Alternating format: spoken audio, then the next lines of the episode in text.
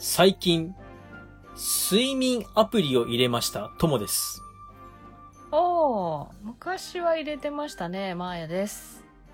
どうしたんですか？いや、ちょっと睡眠の質を。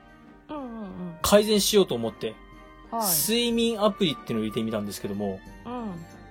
あれを見るとこう、まあ、浅い眠りから深い眠りに入って、また浅い眠り、深い眠りで、うん。浅い眠りになったタイミングで目を覚ませば、はい。すっきり目覚めますよねっていうアプリなんですよね。うん。そうね。レム睡眠とノンレム睡眠でやって。そうです、そうです、そうです、そうです。で、僕そのアプリを入れて使ってるんですけど、ちょっと最近びっくりしたことがあって、うん。はい。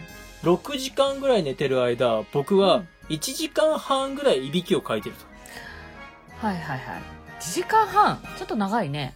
で、その1時間半ぐらいいびきをかいてて、ほとんどがまあ小さいいびきをかいてるんだけども、うん。毎、毎晩毎晩僕4分ぐらいうん70デシベル超えの瞬間があると。4分とか5分ぐらい。すごいデシベルまで出るんだ。結この構そうだよね。70デシベルって、そうそう、いや、70デシベルってどれくらいと思って調べたら、真夏のセミって書いてて。僕、一晩のうち4、5分は真夏のセミの瞬間があるんだと思って、そう、真冬の友になってるんだと思って、何これどういうこと？と思って。ああ。へえ、まあこあの、録音機能がついてるやつを私前使ってて、うん、うん、うん、うん、で、私横向き寝なので、基本いびきあんまかかないんですけど、はい、はい、はい。寝言を、うん、うん。な、に、1、2回ですけど、ものすごい言ってることがあって、ほうほうほうほう。何言ってたか覚えてませんけどね。そうそうそう。あ、寝言言ってんだ、私。っていう瞬間はありましたよ、ね。でも、はっきり喋ってる感じ。いや、な、何言ってるか分かんないレベルの寝言でした。うん。いや、僕、あれ怖くてできないんすわ。いや、だって、寝言、寝言取ってるつもりが、朝聞いてみたら、うん、お前寝てるんじゃねえよ。とか、入ってたら怖えなと思って、ああ、言ってたわけじゃないのよね。そうそう、お俺が言ってるわけじゃないのに誰か知らない声で、寝てるんじゃねえよとか入ってたら怖いなと思って、えーその録音機能は使っておりません。はい。はい。まあででも、いい、いい睡眠が取れてるといいですけどね。まあ、まああの、呼吸が止まってなかったらいいですよ、指かいてても。その4、5分に一体何があるのかなと思いますけどね。まあまあまあまあ。うん。まあ、そんな感じで、えー今週も元気にやっております。はい。私も2時間ぐらいしか寝てないですけど、元気にやってます。はい。じゃあ行きましょうか。はい。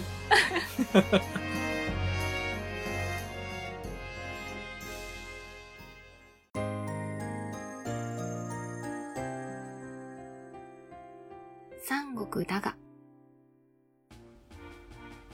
今週のネタバレです。今週は、はい。帝を曹操が保護したところまで来ました。うんうん。そうでした。さあ、この帝を保護するということが、うん。一体どういう意味を持つのか。うん。そういったことをちょっと触れていきたいなと思います。はい。さあ、今回、うん。曹操が大軍を出して帝を保護したと。で、はい帝を巨匠というところに移そうと。うん。で、そこを巨匠を都にしてということなんですけども、巨匠はまあ曹操の勢力範囲内です。うん。じゃあ本当に自分のとこに迎え入れるって感じね。う。そうですね。そうです、うんそうです。では、帝を迎え入れるメリットってこれ何だったのかなっていうふうに考えますと、曹操としてはうん。大義名分を手に入れるわけなんですよね。うん。曹操は今まで各地を転戦して各地で戦ってますので、はい。まあ、いろんな人から恨みも買ってますし、うん。各地に敵も多いと。うん。例えば曹操は、言ってしまえばこう、助手大虐殺みたいに、ものすごい悪どいこともしてますので、まあまあ敵ばかりなんですよ。うん。ところが帝を迎えて帝を助けるっていう大義名分を得るだけで、うん。この曹操の周りにいた方々、軍友ですよね、のうち、はい。ある程度の人が曹操に付き従うようになると。うんうんうん曹操に従うというか、まあ、帝に従う結果、曹操に従うとなるんですよね。うんうん、そうね。そうすると、パワーバランスが崩れるんですよ。うん。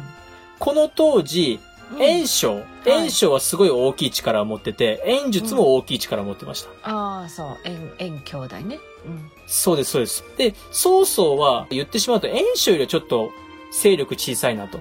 うん。でも、ここで、帝を迎えて周りの人たちを従えることで、はい曹操と並ぶか並ばないかぐらいにうん勢力を伸ばすことができるんですよね。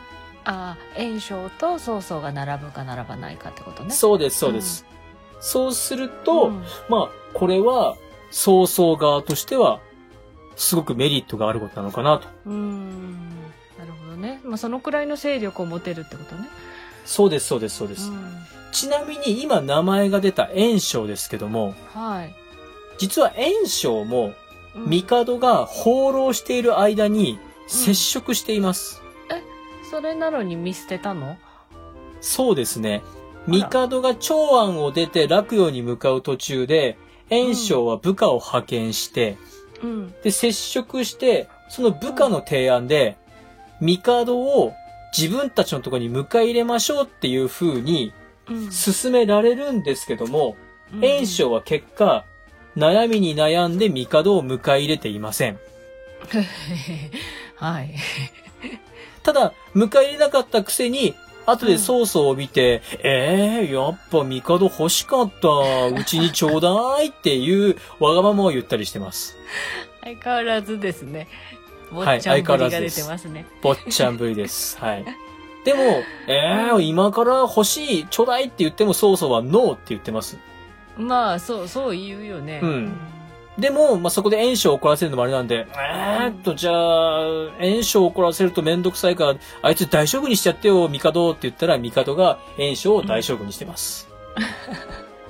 まあそういう流れがあります。え、なんで、はい。そもそも袁紹は迎え入れないって選択をしたの？袁紹としては、まあ、うん部下たちの進言を聞きながら、うん迎え入れようかどうしようか悩んだ時に、うん。帝を迎え入れると、うん。帝のご意向に沿うことしかできなくなると。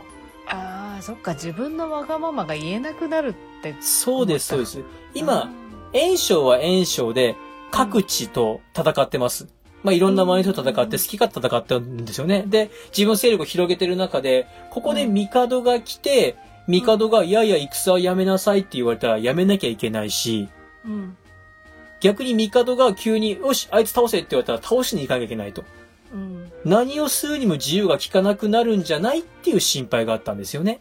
あなので、まあ、帝を迎え入れることはちょっと諦めようかっていう風になったんだけども、後々やっぱ欲しくなったっていうところなんですよ。やっぱちょうだいってなったんです。あ。うん。でも、これを考えると、うん。袁紹はうん。あくまで自分は漢帝国の一進化で帝を助けるんだっていう意識があるから、うん帝を迎え入れたら帝の言うことを聞かなきゃいけないっていう意識があるわけですよね。ああ、そう、まあ、そういうことだね。まあ、はいまあ、帝を立てなきゃいけないっていうのはちゃんと考えて立てなきゃいけないっていう意識があるんですよね。ところが、じゃあ、曹操にその意識っていうのは、うん。どうだったのかなと。うん。曹操はあくまで帝いたら大義名分ついてラッキーじゃないぐらいの感覚だと思うんですよ。うんこれっ、て、漢帝国の進化として帝を敬ってるのかなって思うとちょっと疑問符が残りますよね。ああ、まあだから自分のために帝をっていうことね。そうですね。はいはいはい。まあこうなってくると、どっちが本当の忠義者なのかわかりませんが、とりあえず、曹操は今、帝を保護するという方向で動いていまうす。ん。まあでもなんか悪い感じはしないけどね、その物語上だとね。うんかわいそうなうん帝を救はいったんだよっていう印象だけどね。うん。そうですね。そして帝を自分たちで保護してるっていう大義名分のもと、これから乱世を駆け抜けていきます。うん。そうね。では、はい。最後に、もし曹操が。帝を保護しなかったらどうなってたんだろうと。ああ、なるほど。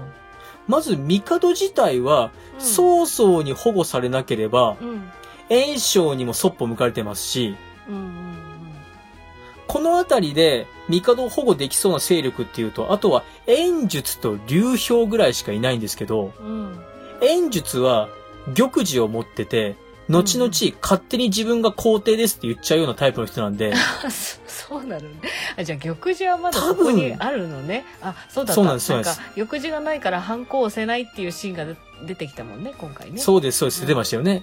だから、多分、炎術は帝保護しないだろうと。で、流氷は、ちょっと遠くからぼんやり見てるだけの人なんいやで、その言い方よ。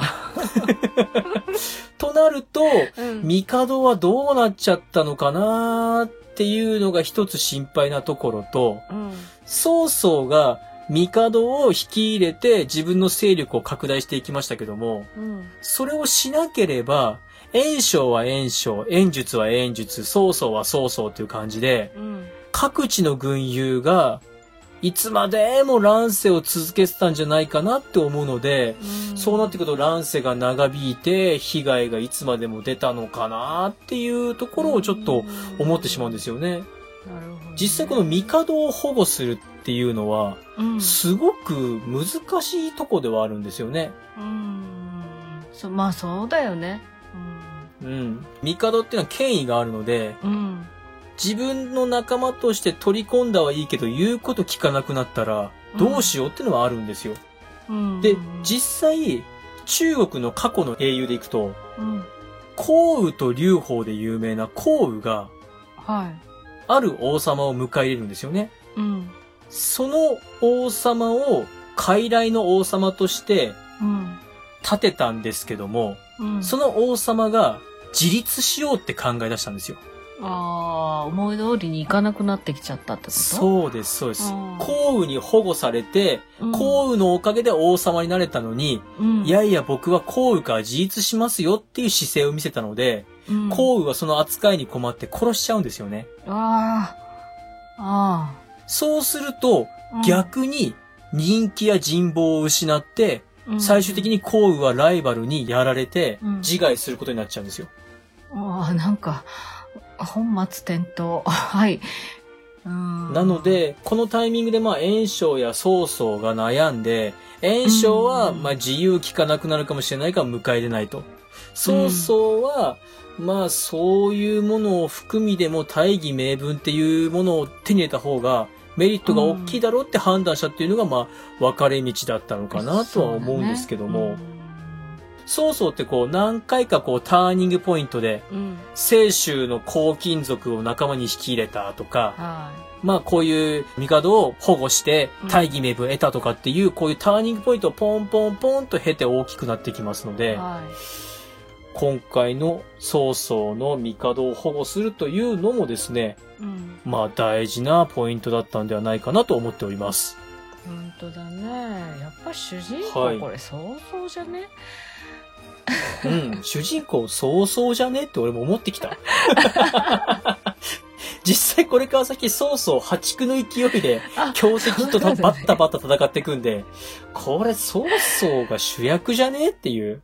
あーまあまあ、はいその敵役としてはね、やっぱりそうそうっていですね。うのがすごいはい。勢力だったんだろうなとは思うけど、うんちなみにこれから主人公はかっこ悪いところをたくさん見せ出しますので、えー、楽しみにお待ちください。では、今週のネタバレは以上です。はい、面白かったです。